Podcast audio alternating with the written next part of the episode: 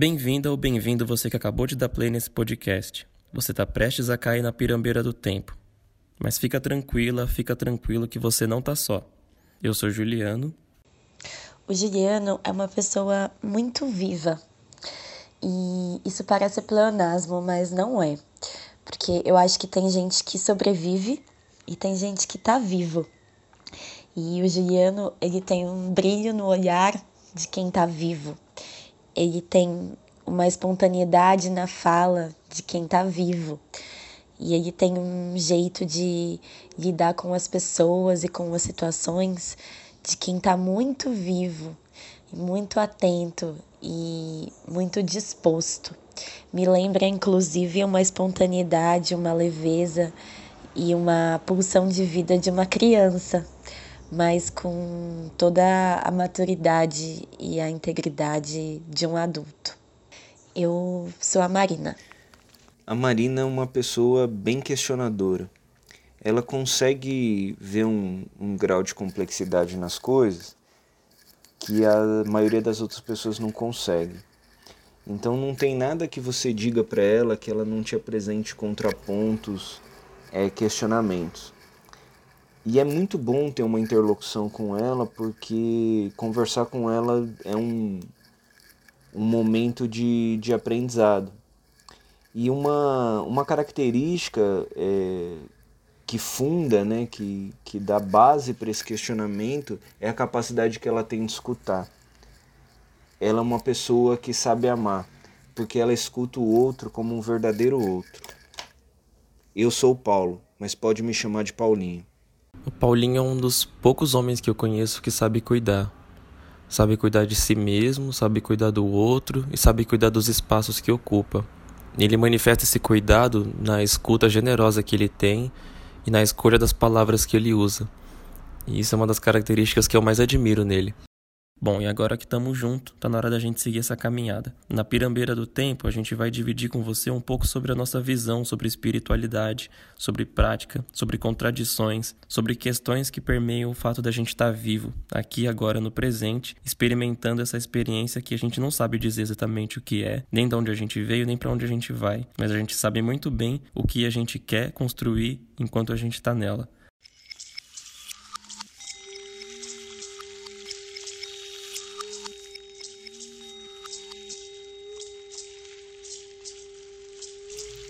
Bom, estamos aqui nós reunidos pela sétima vez para bater esse papo aí, conversar sobre como estamos e, e, o que pensamos sobre esse processo de aprendizagem constante. Estou aqui com o Paulinho e com a Marina, aqui né, virtualmente, né, porque seguimos em, em quarentena da pandemia do coronavírus.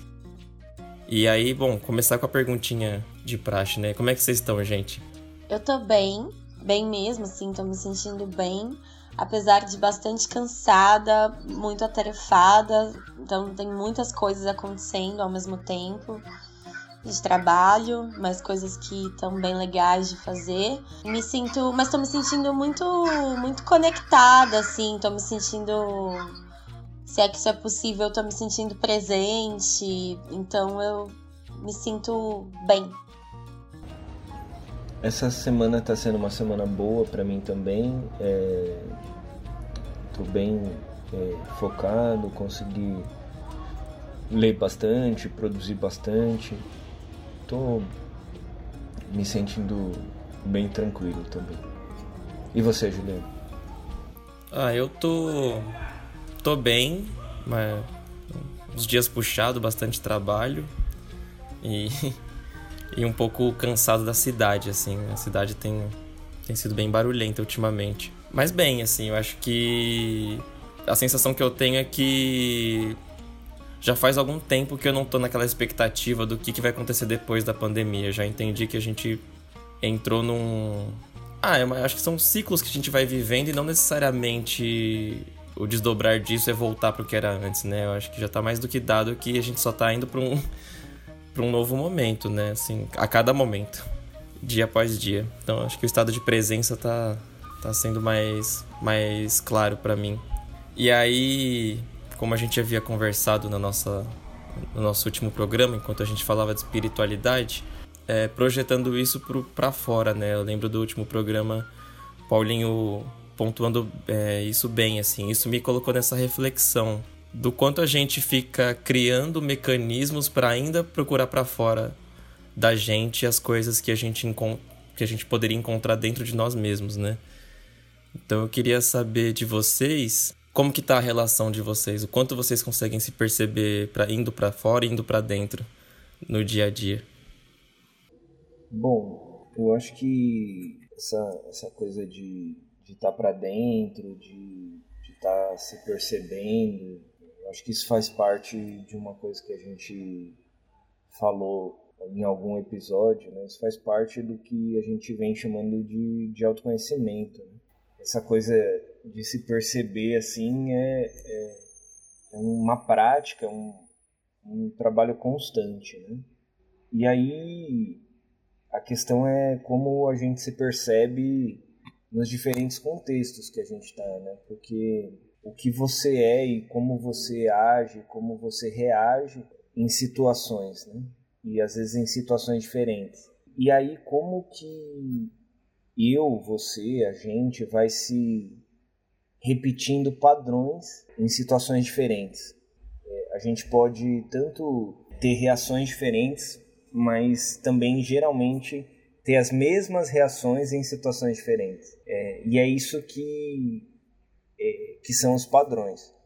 Então, muitas vezes a gente fica um pouco condicionado dentro dos nossos padrões e às vezes em, em determinadas situações diferentes a gente exerce um mesmo comportamento porque enxerga a situação encaixando ela no nosso padrão. Né? Então, é, isso eu acho que é bem importante a gente perceber, né? E, e aí muito se fala de estar tá aberto, né? De estar tá aberto. E, e, e, eu entendo que estar tá aberto é conseguir ter uma percepção de situações diferentes, que você tem possibilidades de agir de, de diferentes formas. E como é que a gente age de diferentes formas, né? Vendo que a gente está em situações que são diferentes né? E como é que a gente percebe isso? Observando os nossos padrões. É um pouco disso assim que eu, que eu me vejo, né? É tentando não repetir o mesmo comportamento em situações diferentes. E isso, né, tá dentro do, de uma coisa que eu acho que a gente já conversou também em algum momento, que é o tá presente. Tá presente é estar tá aberto para poder agir de formas diferentes perante situações diferentes. E também agir de de, de, de uma maneira melhor, ou seja, de uma maneira diferente nas mesmas situações que você não agiu de forma, entre aspas, é, adequada, né? Porque às vezes a gente, né, eu pelo menos, eu, às vezes eu sou bem inadequado, né? Eu acho de, de formas que eu falo, putz, meu, essa situação eu poderia ter agido de uma forma bem, bem diferente. Né? Então, é, e aí é, é, muito interessante essa coisa de dentro para fora, porque se observar é sempre se observar em relação, em relação a uma situação, a um alguém, a um outro, né? Em relação, né, se for complicar um pouco, como é que você se comporta em relação a si mesmo. Né? Então, é, cair para dentro tá sempre em relação a um olhar para fora. Como que tem sido isso para você, Marina? É muito muito legal, assim, porque o que, o que eu penso sobre isso, o que eu tenho sentido sobre isso, sentido de uma forma muito latente, conversa muito com o que você falou, Paulinho. Porque eu vou falar, enfim, bem aqui abertamente, assim, de mim mesma, né? Eu, eu faço terapia já há alguns anos e, e tenho uma um aspecto na minha terapia, assim, que eu, que eu, em algum momento, né, eu, cheguei com meu terapeuta sobre a montanha, assim, né, sobre uma linha, né, a gente quer que desse para desenhar aqui essa fala, porque é uma linha que ela vai subindo e vai descendo, né, vai subindo e vai descendo. E aí, por um momento, eu chamava, eu chamava, enxergava isso de fases, assim, né? As fases da vida ou as fases que eu tô, porque tem fases que eu tô muito bem e tem fases que eu não tô bem. E de repente, naquela fase que eu tô muito bem, é como se já aconteceu assim, como se em algum lugar eu achasse que eu não ia voltar a ficar mal, né? Eu ia, eu ia sempre me manter ali, como se não fosse mais possível voltar. E aí, de repente, eu tomava um balde de água fria, assim, porque eu ficava mal, de novo. E aí eu acho que isso. Ficar observando isso e esse desenho, assim, me fez pensar muito sobre essa não linearidade das coisas e sobre isso ser um pouco além das fases, assim. E aí que eu acho que tem a ver com os padrões, né? Porque é, eu, eu ficava pensando que em algum momento que eu achasse que tivesse parado em alguma situação de reproduzir aquele padrão que não me fazia bem, que eu nunca mais ia reproduzir ele, né? Mas, obviamente, isso não acontecia e eu reproduzia. E aí, essa semana mesmo eu tava conversando com, com o meu terapeuta porque eu me peguei assim reproduzindo um padrão meu que eu não gosto nada, nada, nada dele, que eu já sofri muito, que tem a ver com enfim, com uma forma de me relacionar, né, com, com as pessoas e que bate muito num lugar de, de uma insegurança, assim. E isso é uma coisa que já me fez muito, muito, muito mal e que fazem muitos anos que eu, que eu enfim, lido com isso, né, que eu olho para isso. E aí eu me peguei sentindo isso depois de um tempão, assim, sem sentir, me peguei sentindo isso. Em algum momento quase me deu um desespero de estar tá sentindo isso, porque eu falei, caraca, de novo não, meu Deus, eu achei que eu já tinha passado dessa, né? Aí em dado momento, eu parei assim pra, pra me olhar e eu falei, cara, tá muito diferente. Porque eu tô sentindo isso, só que é como se eu conseguisse ter um olhar dentro de mim mesma para fora disso. É um pouco contraditório, mas é, é, exatamente essa imagem que eu tenho, assim. E, e, e daí, quando eu consigo olhar para isso, isso já é um lugar tão, tão, tão diferente, porque de repente eu percebi que eu tava percebendo que eu tava agindo assim. Que eu tava reproduzindo um padrão. E aí isso era muito diferente do que só reproduzir o padrão, porque o padrão me engolia né, antes. E aí eu comecei a ir para outros lugares ainda, assim, de olhar para isso e falar, cara, eu tô sentindo isso, mas eu não quero sentir isso, né? Não é algo que eu quero, porque para mim não faz sentido. Se eu penso sobre isso, eu vejo que isso não me faz bem, eu vejo que isso não é fundamentado. E aí eu, enfim, tenho brincado, assim, flertado um pouco com essa, com essa sensação e com essa situação que é muito agoniante, né? Porque eu tô ali, enfim, sentindo uma coisa, enxergando que isso é um padrão, entendendo que isso é um padrão, entendendo que é algo que não me faz bem, mas ao mesmo tempo é um lugar tão maluco de conseguir enxergar isso acontecendo e eu não tenho um total controle sobre ele, então não é que de repente eu paro de sentir isso, mas o fato de eu ver que eu tô fazendo isso já é um outro lugar.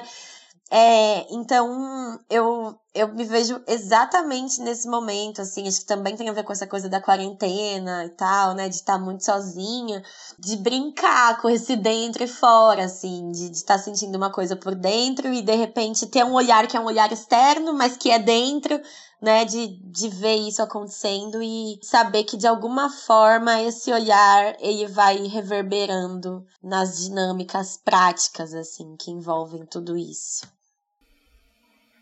É, nossa, eu ouvindo vocês aqui fiquei pensando assim, né? E aí também vou evocar aqui o processo terapêutico, né? Que é essa coisa de você se observar mesmo e começar a entender o que, que é sua expressão no mundo e o que que. Porque também é muito doido, né? Porque, por exemplo, quando você tá num ambiente, num, num contexto, na sua casa, no trabalho, seja lá o que for, existe o outro, né? Existe você e existe a relação. E às vezes eu fico pensando o papel do seu padrão de comportamento dentro desse, desse arranjo, assim, né? Eu fiquei imaginando, por exemplo, quase como se o seu Madruga um dia acorda e ele tá na escolinha do professor Raimundo. O quanto ele vai ter que se adaptar para se enquadrar naquele contexto e o quanto ele vai ter que se firmar dentro daquele contexto, assim. Ele vai deixar de ser o seu Madruga se ele estiver na escolinha do professor Raimundo? Ou ele vai conseguir ser o seu Madruga com outros interagindo com outros personagens. Que aí me veio de encontro algumas questões assim de provocação, né? Que é a integridade. Então, quanto a pessoa ela vai se contornar, né, e, e manter alguns princípios dentro do contexto que ela está inserida e o quanto também, às vezes, a pessoa tá enxergando a coisa como ela não é. E aí ela tá expressando como, é, sem, sem ter a clareza do que tá acontecendo, né? E aí, no final da fala do Paulinho, vem muito isso que é a, a questão da olhar para dentro olhando para fora, né? Porque se você olhar, olhar para fora, você pode estar, tá, é, muitas vezes, terceirizando a, responsa a responsabilidade. E olhar para dentro, às vezes, você tá numa viagem só sua, assim, né? Então, como equilibrar essa essa relação mantendo a integridade e se adaptando ao contexto. É, eu, eu acho muito interessante que vocês falam também, e agora pegando a, a sua provocação, Juliana, né, do mundo, né, da expressão no mundo, né? Talvez o existe a gente sempre se equivoca. Né? Eu sempre vejo equívocos e, e corrupções do que eu chamo de corromper a realidade. E, e eu acho que um, um, equívoco do autoconhecimento, e eu não estou falando que ele é um, um, equívoco sempre, né? Porque às vezes isso é recurso, o que eu vou falar. Mas o equívoco do autoconhecimento é a gente achar que autoconhecimento é autocentramento o tempo inteiro. Eu já vi pessoas, né? E eu acho que eu já passei por isso, de entrar num processo de autoconhecimento e se autocentrar. Então, e ficar olhando para para si e para esse campo só da subjetividade, onde é só o mundo interno importa. E, e, eu acho que com aprendendo com os meus equívocos, né, eu, eu me dei conta que o autoconhecimento é se conhecer no mundo. É, como que eu me olho no, no, no mundo e nos mundos, né, nas realidades. Então, é, perante as realidades, né? É, tem um, um, um trecho de um, de um mantra budista, né? Que eu gosto muito, que ele fala assim, né? Ter o olhar instantâneo da lucidez perante todos os fenômenos. Para mim isso é, é, muito forte, né? Porque o olhar instantâneo da lucidez é o olhar da presença perante o fenômeno. E, e é nesse momento que a gente tem esse relampejo e essa prática da lucidez perante um fenômeno que a gente consegue, é, na minha visão, agir de uma forma interessante e ao mesmo tempo é, também olhar a forma que está agindo, né? E falando desse se conhecer no mundo, né? Eu estou lendo bastante um, um texto, tal, dando uma estudando um texto que tem um trecho que fala assim, ó, a mente faz parte do cérebro, o cérebro faz parte do corpo, o corpo faz parte do mundo. Logo, a mente não é separada do mundo.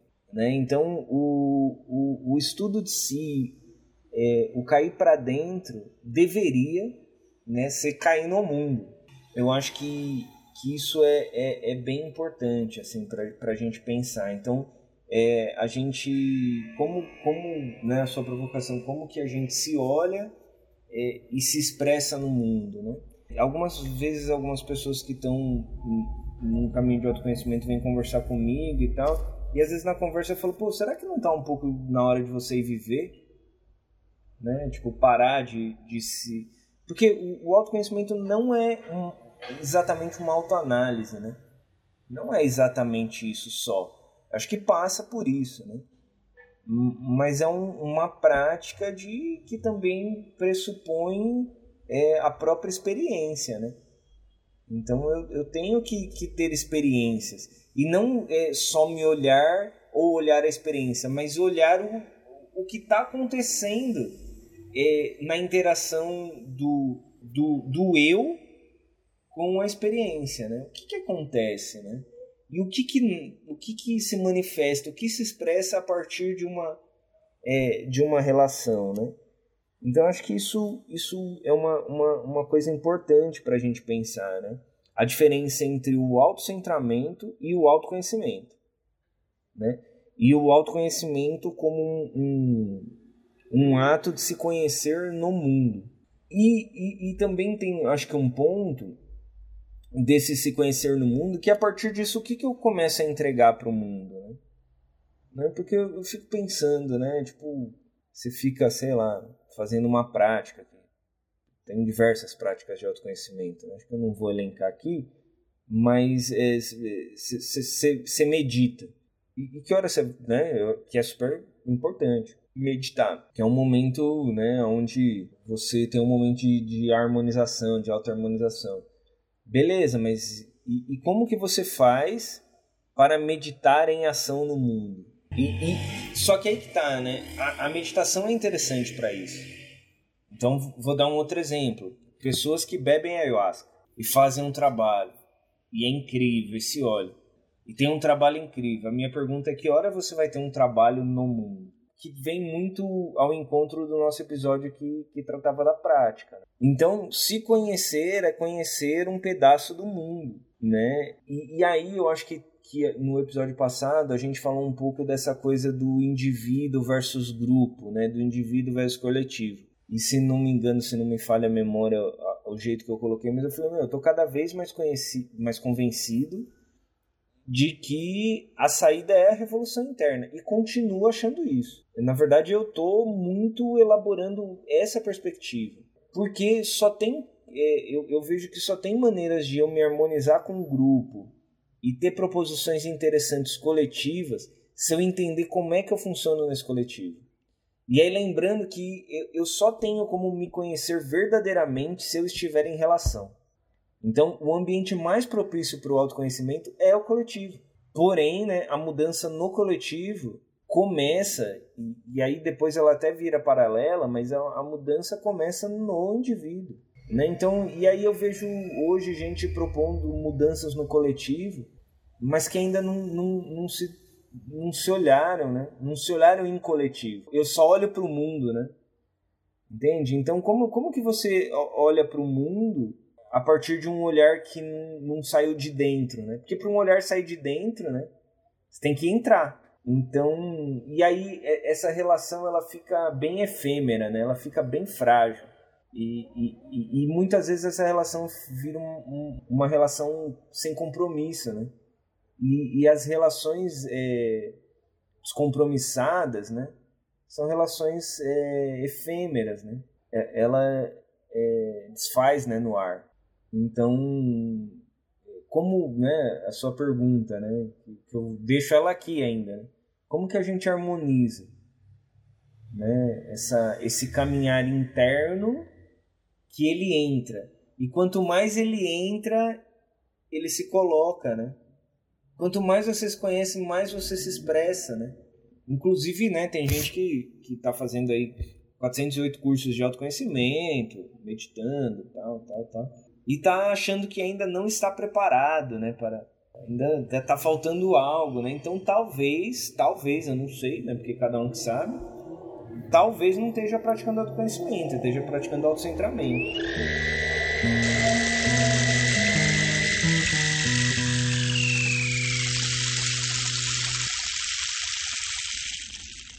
Tava aqui pensando é, com tudo isso que você falou, também com a fala do Juliano, acho que parece, parece meio clichê isso, né?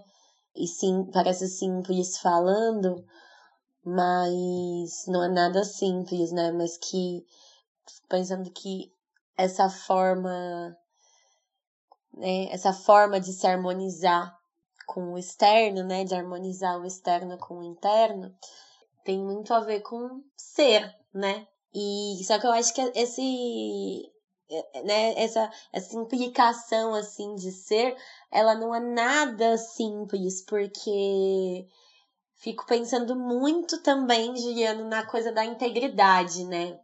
E aí tava até pensando aqui, assim, que a minha leitura de integridade, eu acho que ela tem a ver com uma mistura de honestidade com responsabilidade, assim. Fico pensando que talvez você você ser íntegro seja você ser honesto e responsável, né? E aí acho que honesto e responsável principalmente consigo mesmo, né? Que eu acho que inclusive é o mais difícil assim, é esse lugar da gente conseguir ser honesto com a gente mesmo.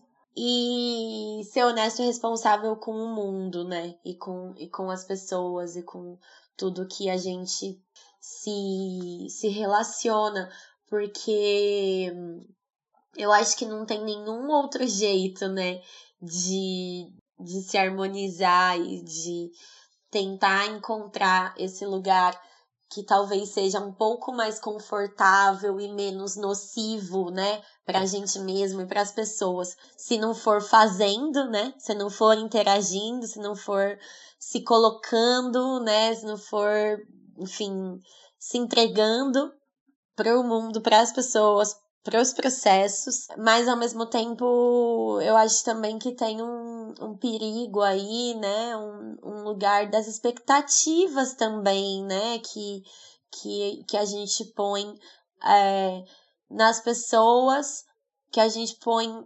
inclusive, nesse mergulho interno também, né? Porque eu acho que essa entrega ela é necessária justamente para que a gente consiga, né, para que a gente banque enxergar coisas, encontrar coisas que não necessariamente são bonitas, né? E às vezes pelo contrário, assim, às vezes tem coisas que são bem difíceis, né? Coisas que são bem bem estranhas e ruins de, de se sentir, assim, coisas às vezes feias mesmo.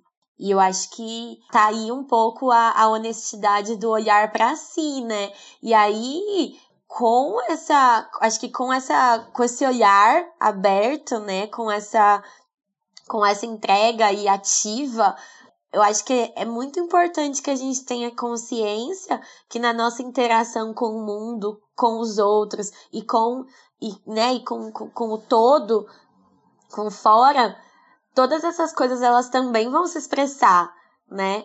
Pô, e aí a gente vai deixar de interagir? Não, né? Mas como é que a gente bota responsabilidade nisso, né? Como é que a gente bota honestidade nisso? Como é que a gente reconhece isso? Como a gente, inclusive, às vezes fala sobre isso, né? Porque acho que essa, pra mim, assim, esse, esse momento, essa essa, essa situação de você colocar consciência em cima disso é um ponto primordial, assim, para para conseguir, enfim, manter uma relação saudável, pelo menos para mim, assim, comigo mesma e com as pessoas, assim, com, com, com o todo, porque a partir daí eu paro de de achar que eu tô me autoconhecendo para atingir a iluminação, assim, né?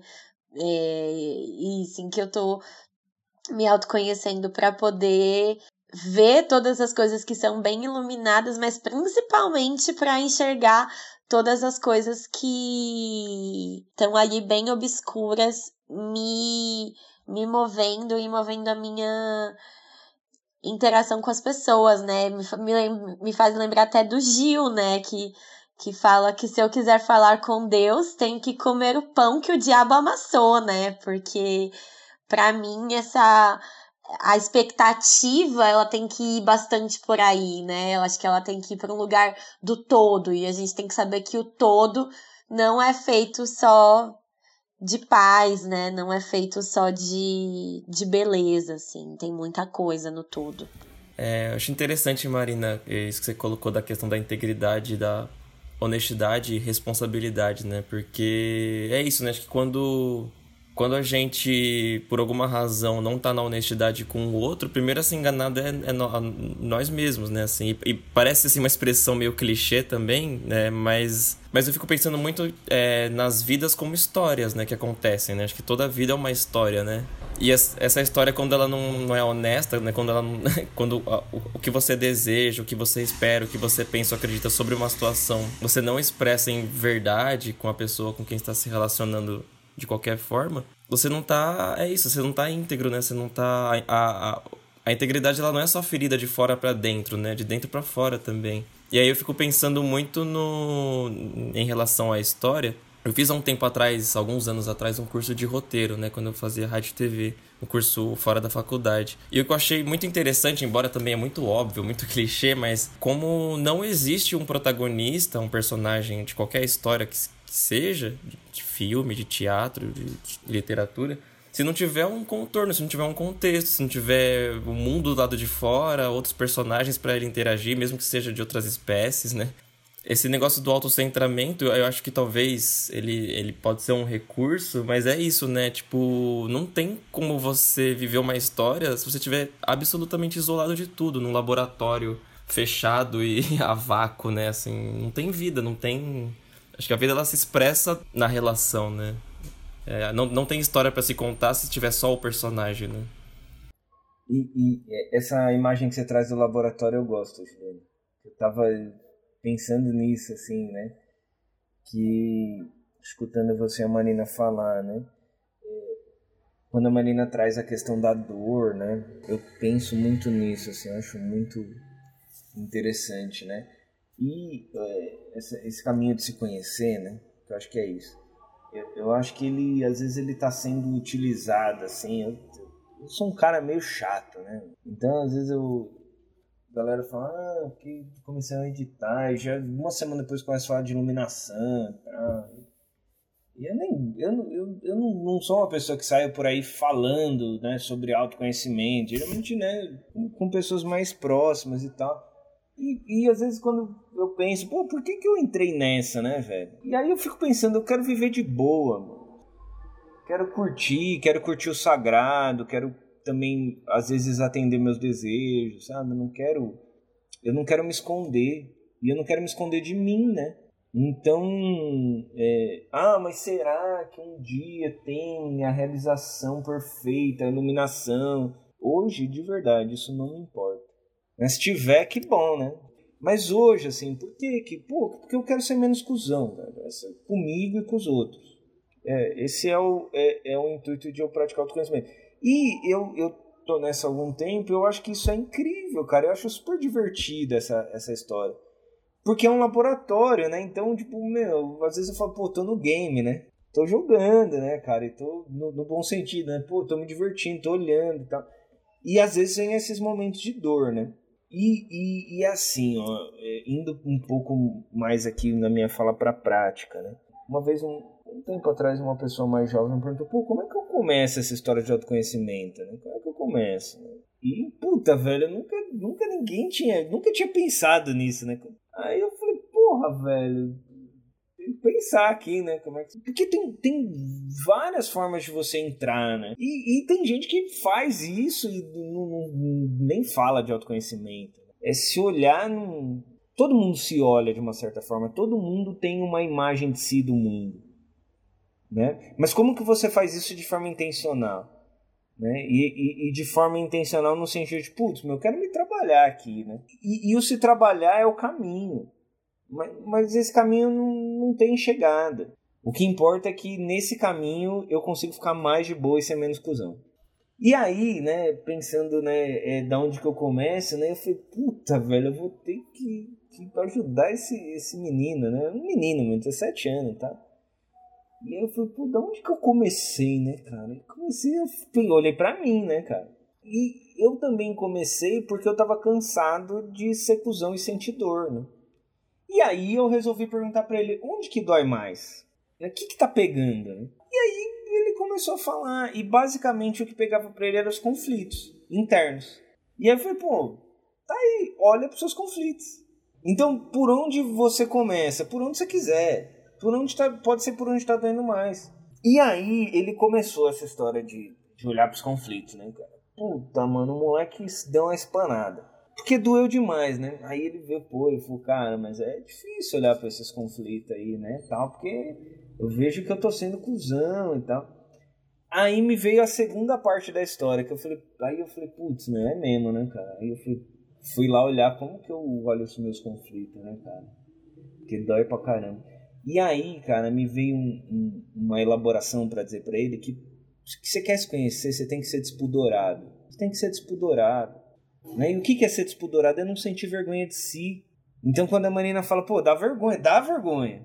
Mas olha para si, né, e fala, porra, velho. E aí, isso é legal, né? Quando você tá olhando lá para si no seu íntimo e tal, só tá em você, velho. Ninguém tá vendo. Aliás, você tá vendo. Mas, meu, se, é, sejam despudorados. Vamos ser despudorados. É aí que você pode ser despudorado. é olhar para a sua sombra mais trevosa, assim, né? Tipo, meu, é, é, é aí que tá que mora a suspensão é, de um julgamento. Tipo, você, mano, foda-se, velho. Se você vai, vai se absolver ou vai se condenar. Tipo, olha assim, se você se condenar, não, não sinta vergonha do que você tá vendo. Fala, porra, é, é, é isso, né? Isso é ter o olhar instantâneo da lucidez perante um fenômeno. É, só que isso é um caminho, né? E, e eu acho que eu fui é, é, internamente achando esses recursos para ser um, um, um, conhecedor despudorado de mim mesmo. O pudor você deixa para os outros. Pô, sentir vergonha do que a gente deseja. E aí se você olha e aí é legal olhar e falar, pô, isso não vai fazer bem para mim. Isso não vai fazer bem para o mundo. E aí você decide, aí você pratica, né? A, a, a não ação. Você fala, pô, não tem sentido eu fazer isso. Né? Que, que, que, que isso vai agregar para mim, para o outro, para o mundo? Né? Mas, assim, você deseja. Né? Porque é muito perigoso quando a gente é. é porque o pudor ele, ele leva a gente para um lugar muito, muito ruim. Porque a gente começa a ter pudor, aí a gente, no caminho de autoconhecimento, né? Tem várias armadilhas, né? Que a, a, a ignorância sempre tem repescagem, o bom é que a sabedoria também. E, e aí a gente olha uma coisa lá, um desejo, né? Aqueles trevosos. E, gente, vamos jogar real aqui. Geralmente isso envolve sexo, né? Geralmente. E tá tudo bem. Não só isso, né? Tem, envolve desejo, envolve, envolve coisas que, que a gente só se conversa, conversa com pessoas muito próximas. Estou colocando sexo porque eu sei que é o tabu, né? E aí você olha para isso e fala, porra, velho, mas Tipo, isso vai fazer bem para mim, vai fazer bem para o outro, vai. E aí é uma decisão de, de ter ou não uma ação. Mas o interessante é que se você olha isso e já se pune com pudor, fala, ai que horrível, tal. Aí tem vários movimentos, né? Ou a pessoa fala, ah, eu acho que eu tô possuído por um espírito obsessor. Ou seja, não tem outro ponto que a Marina disse que é a responsabilidade, né? E eu sempre fico imaginando os espíritos obsessores olhando essa pessoa e falando, eu até queria te fuder, mas você não deixa, velho. Você é tão trevoso que você não deixa espaço para eu te lascar, né? Então, é, é, ou a gente coloca a culpa para fora, ah, não, isso foi a convivência, são as influências das ou, ou quando é, é, acha que é mais sofisticada, né, que tem um, uma retórica mais não, isso são as energias densas, né, da telúricas, né? Para de conversa, velho. Para de conversa. Isso é desejo. E desejo é humano. Então, e, ou se não, a gente começa. Aí então, aí você tem lá a opção de tratar o encosto, tratar as energias densas, fazer uma limpeza, né? Colocar uns, uns cristais, né? Rezar, trazer mantra, colocar uma saia de tie-dye, uma camiseta de tie-dye com, com, a figura do Ganesha, né? Colocar um sorriso na cara e falar, mano, agora eu tô conectado com o astral. Né? E não olha pro desejo. E eu não estou dizendo para atender o desejo, eu estou olhando e falando, não, olha para o desejo, olha, e, e, seja despudorado nesse momento. Porque então tem esses dois movimentos, não só esses dois, né? Tem, ainda bem, né? Tem, tem várias pessoas olhando, né? não estou dizendo que isso é, é, são poucas pessoas, mas, mas é, é, é, um equívoco, né? Isso que eu estou trazendo de ou então você se, se coloca um pudor e joga nos encostos, nas energias densas, ou você fica com tanta vergonha de si e você começa a não olhar mais para isso, jogar para baixo do tapete. Só que o fato de você não olhar uma coisa não significa que essa coisa deixará de existir. Então, é, é muitas vezes a maioria das violências, né, é que existem no mundo né? dentre elas, já que a gente falou disso, até as violências sexuais, é, é, são pessoas que não têm capacidade de olhar os próprios desejos. Né? E, e olhando eles, né, a gente consegue, é, é, inclusive, né, trazer uma palavra não corriqueira, mas transmutar, né? pegar esse desejo e transformar essa potência de desejo em, em coisas bacanas. Né? E, e eu acho que vocês já, a gente já conversou sobre isso também, às vezes atende o desejo, cara. Então, eu, eu acho que essa harmonia é, entre atender o, o, o, desejo, atender o sagrado, né? se harmonizar e tal, é super importante, mas tem que olhar. E para olhar de uma forma interessante tem que ser despudorado. E eu acho que, só acho que essa coisa de atender o desejo, principalmente quando tem a ver com o outro, é aí que o olhar da responsabilidade tem que estar tá dobrado, né? É, e aí, Paulinho, eu fiquei, fiquei pensando aqui também no. Você falou um pouco, né, do, da sombra, assim. E aí eu fiquei pensando muito também no outro lado, assim, da luz, né? Que também tem armadilha. E aí eu fiquei pensando num lugar muito pessoal meu, assim. Que, que eu acho que isso tem um ponto interessante também. Que é assim, né? Pô, tem, tem pessoas que. Falando do que as pessoas dizem, né? Então, tipo, sei lá, tem pessoas que as pessoas dizem, meu, que são pessoas legais, que são pessoas simpáticas, que são pessoas que têm uma energia boa. E aí, sei lá, eu costumo ouvir isso, assim, né, de algumas pessoas botando aqui num, num, lugar modesto, mas eu costumo ouvir isso das pessoas, né? Tipo, pô, você é muito maravilhosa, você tem uma energia incrível, você isso, você aquilo e tal. Aí, eu sei que tem um lugar que eu me cobro também, mas tem uma coisa que é muito interessante disso, eu fico pensando quanto é uma armadilha, que é assim, né? Então, por exemplo, o quanto as pessoas se alimentam disso, né? Dessa, desses confetes mesmo, que são externos, né? Porque daí agora penso, tá pensando num lugar bem cru, assim, meio que é, pô, sei lá, na internet, né, nas, nas redes, no, no, no Facebook, ou sei lá onde, a, a gente tá numa quarentena, aí as pessoas estão aqui dizendo quanto eu sou incrível e maravilhosa e nossa senhora, que pessoa. E que legal que elas estão falando isso, mas aí olhando para um buraco meu aqui, né, assim, super expondo inclusive. Tipo, eu tenho uma super dificuldade, por exemplo, de gerir as minhas mensagens, né? Inclusive dos meus amigos, das pessoas que são super próximas a mim. Eu tenho essa dificuldade, é uma dificuldade da minha vida. Aí, o que que eu fico pensando? Pô, eu tô em quarentena tô aqui sozinha e tal, bem louca da cabeça, não sei o quê. E aí, essas pessoas estão aqui dizendo quanto eu sou maravilhosa. Mas eu tô sendo maravilhosa mesmo, sendo que eu mal tô conseguindo falar e cuidar dos meus amigos que estão aqui querendo me acessar. E sei que tem algum lugar de cobrança nisso, e eu acho que eu sou um tanto maravilhosa assim em algum lugar, mas fico pensando o quanto essas coisas elas também são armadilhas para tipo ficar alimentando essa luz, né? Essa essa coisa boa, essa essa potência toda que o mundo traz que a gente tem e que a gente na real hum, né, o que que. Acho que tem muito do que você falou, assim, o que, que a gente tá devolvendo pro mundo, né, em, em relação a isso, que vai além de uma narrativa.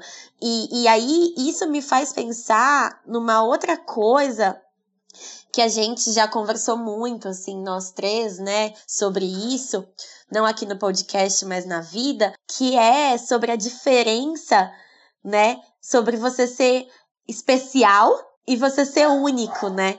Porque porque quando quando a gente se coloca num lugar especial, é um lugar muito perigoso, né? É um lugar que na real eu sinto que ele não existe, né? E a gente fica se iludindo nesse lugar, né? E aí a gente acho que a gente pode ser mais único, né? E menos especial, assim, porque enfim, com todas as subjetividades e com as potências e com as coisas bonitas e maravilhosas que a gente tem, né?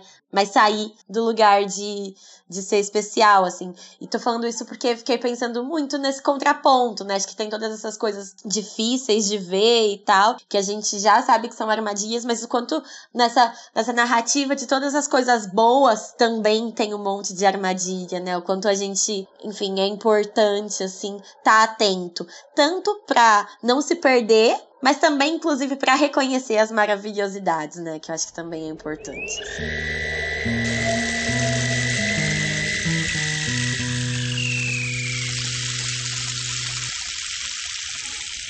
Eu, eu acho que você começa a sua fala com uma ponderação extremamente importante, né? A gente está construindo isso, que é o respeito ao outro, né?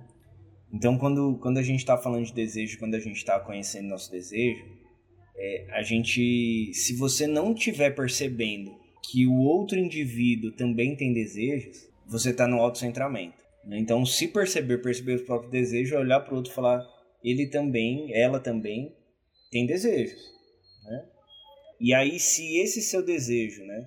A gente colocou o, o sexual porque é o mais visceral, mas qualquer outro, né? De qualquer outra ordem que envolva o outro, é quando você for colocar seu desejo em relação, aí você vai precisar entender se isso se harmoniza com o desejo do outro indivíduo. Acho que essa sua ponderação é brilhante, né? Pra gente só grifar isso, né? Que aí é nessa relação e nessa equalização dos desejos, né? dos universos, das subjetividades que o coletivo fica interessante, né? Onde que você tem que colocar pudor no seu desejo em relação ao outro, né? É aí que você tem que, que olhar para isso e ver se, se vocês estão conseguindo entrar no acordo. Isso acontece em amizade, né? Eu acho que isso é bem importante a gente também salientar. Agora, e, e, aí, essa, essa questão da luz, né, que você traz e da, da coisa de, ah, você é maravilhosa e tal, isso é, isso é incrível, né, porque o, o, o outro tá te ajudando em várias camadas, né, emocionalmente,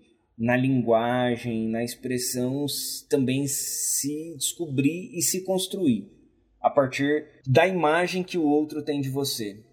E aí eu acho que esse é um ponto importante, né? A imagem, né? Então, quando a gente pensa o que são pensamentos, pensamentos são imagens. É, e são imagens que a gente constrói o tempo inteiro. E olhando é, do ponto de vista do, do, do, se conhecer, qual que é a imagem, né? Então, ah, como você está se construindo e qual que é a imagem que você está se, se construindo, né? Construindo de si. E será que isso tem diferença? E nesse processo, qual que é a imagem, qual que é o pensamento que você está construindo do outro e qual que é a imagem e o pensamento que você constrói do mundo?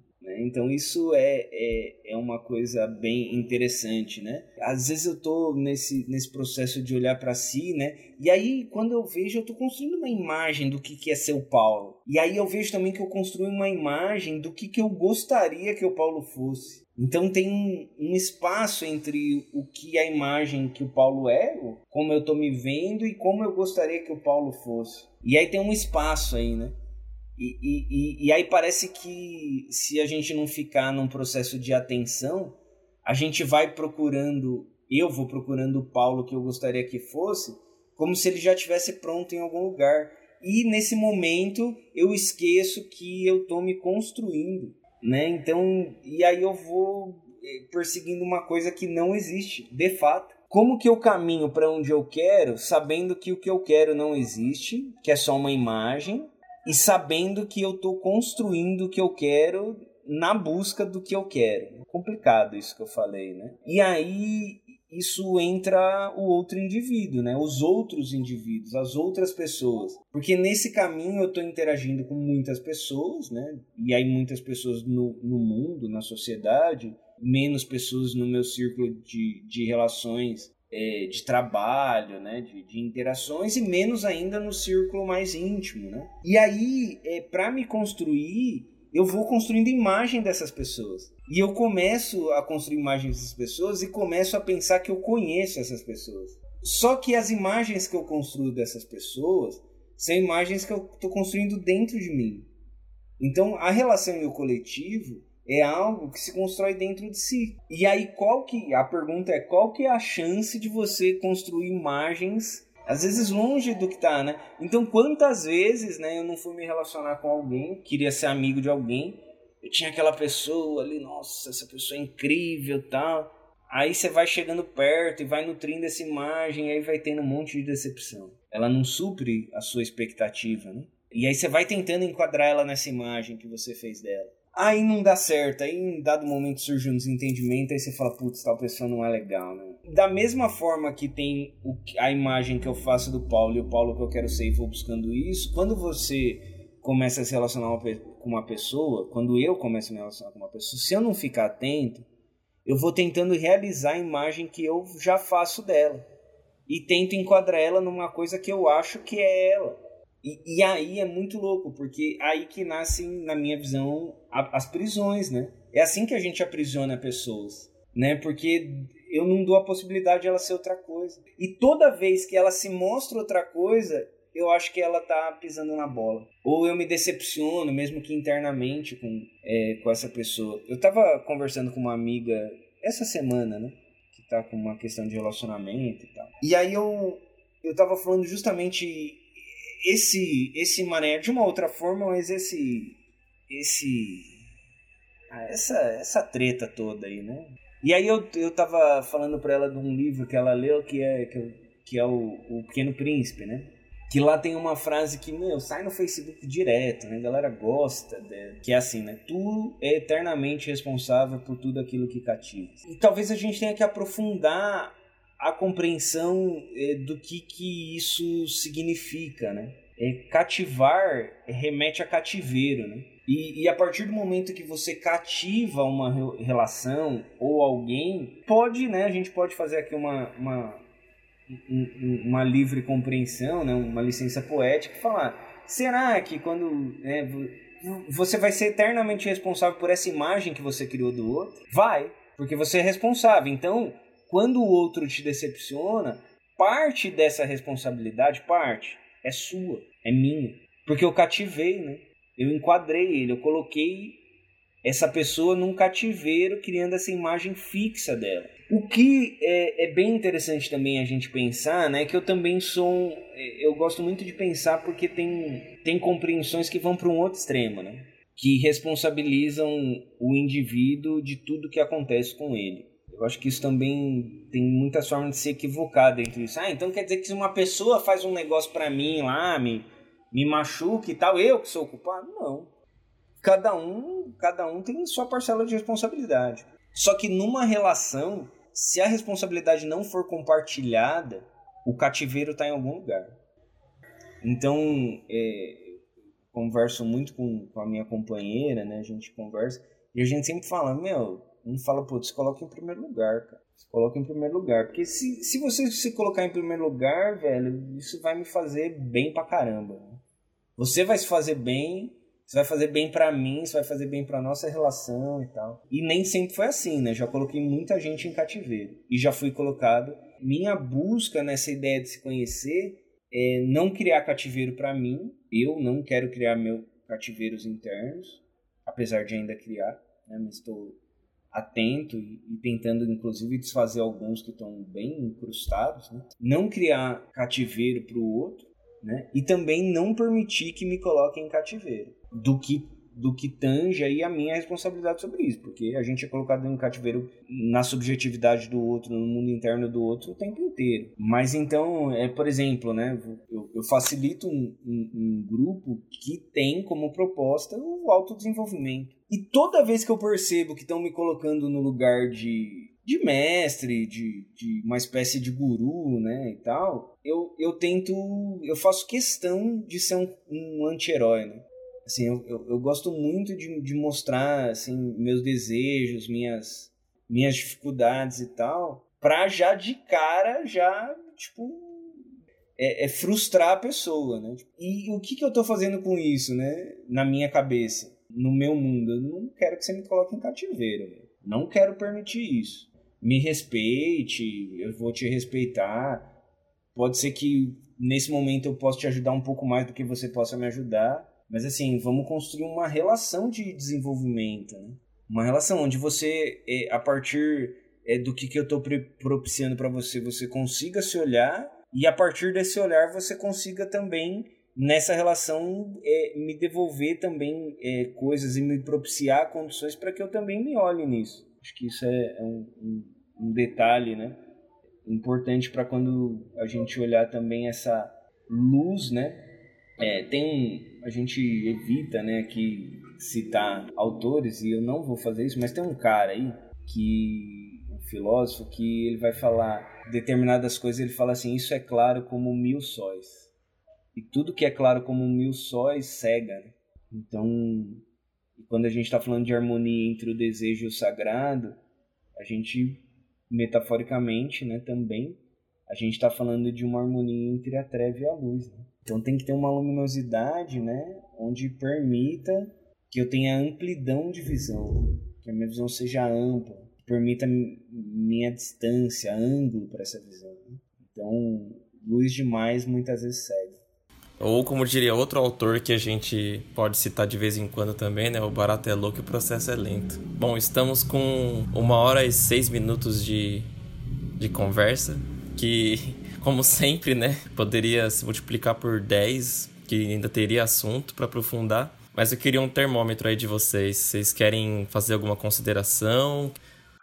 Eu acho que tá tudo bem a gente concluir, porque a gente tem a vida aí, né, para falar mais, gravar mais também, mas eu tô bastante provocada, assim, acho que tudo isso desperta muitas coisas que eu poderia ficar conversando em mais muitos, muitos, muitos outros episódios, assim. Eu quero só agradecer. Eu acho que o papo hoje foi muito bom, importante né? pra mim, assim. Inclusive estou precisando revisitar internamente alguns lugares, né? Eu acho que esses últimos tempos, né, que a gente tem vida, assim, eu, estou revisitando vários, inclusive essas coisas, assim, eu acho que muito disso são é, aprofundamentos, né? na, nas reflexões que a, o contexto vem proporcionando. E também quero agradecer muito você, Marina, e você, Juliana, por, ah, por, estar junto aí nesse, nesse, no mundo e nesse espaço, né, na, nessa pirambeira, assim, porque é, nessa pirambeira com vocês, assim, o, o tempo ele é bem generoso. Hum, gratidão aí pra, para vocês por, por estar junto. E do mais, eu, por mim, o podcast pode ser diluído. Então é isso, minha gente. Muito bom. Nossa, também quero agradecer todos os ouvidos generosos aí que nos acompanham. E eu, eu saio bastante satisfeito, embora querendo conversar mais, mas bastante satisfeito com. Porque eu lembro que a gente falou no, no episódio anterior sobre o cuidado pra gente não demonizar o indivíduo, né? Nesse processo de buscar a harmonia com o coletivo, então, né? E eu, eu, internamente eu sinto que eu tô saindo com um, em harmonia com o indivíduo, no meu caso, no caso eu mesmo, né, e com, com o singular de cada pessoa, né? O coletivo é uma junção de vários indivíduos, né? É isso, muito feliz aí, muito satisfeito. Gente, quero falar uma última coisa. Sigam a gente nas redes sociais. O nosso Instagram é Pirambeira do Tempo. E no Facebook a gente tá como Pirambeira do Tempo. Beijo. Beijo, gente.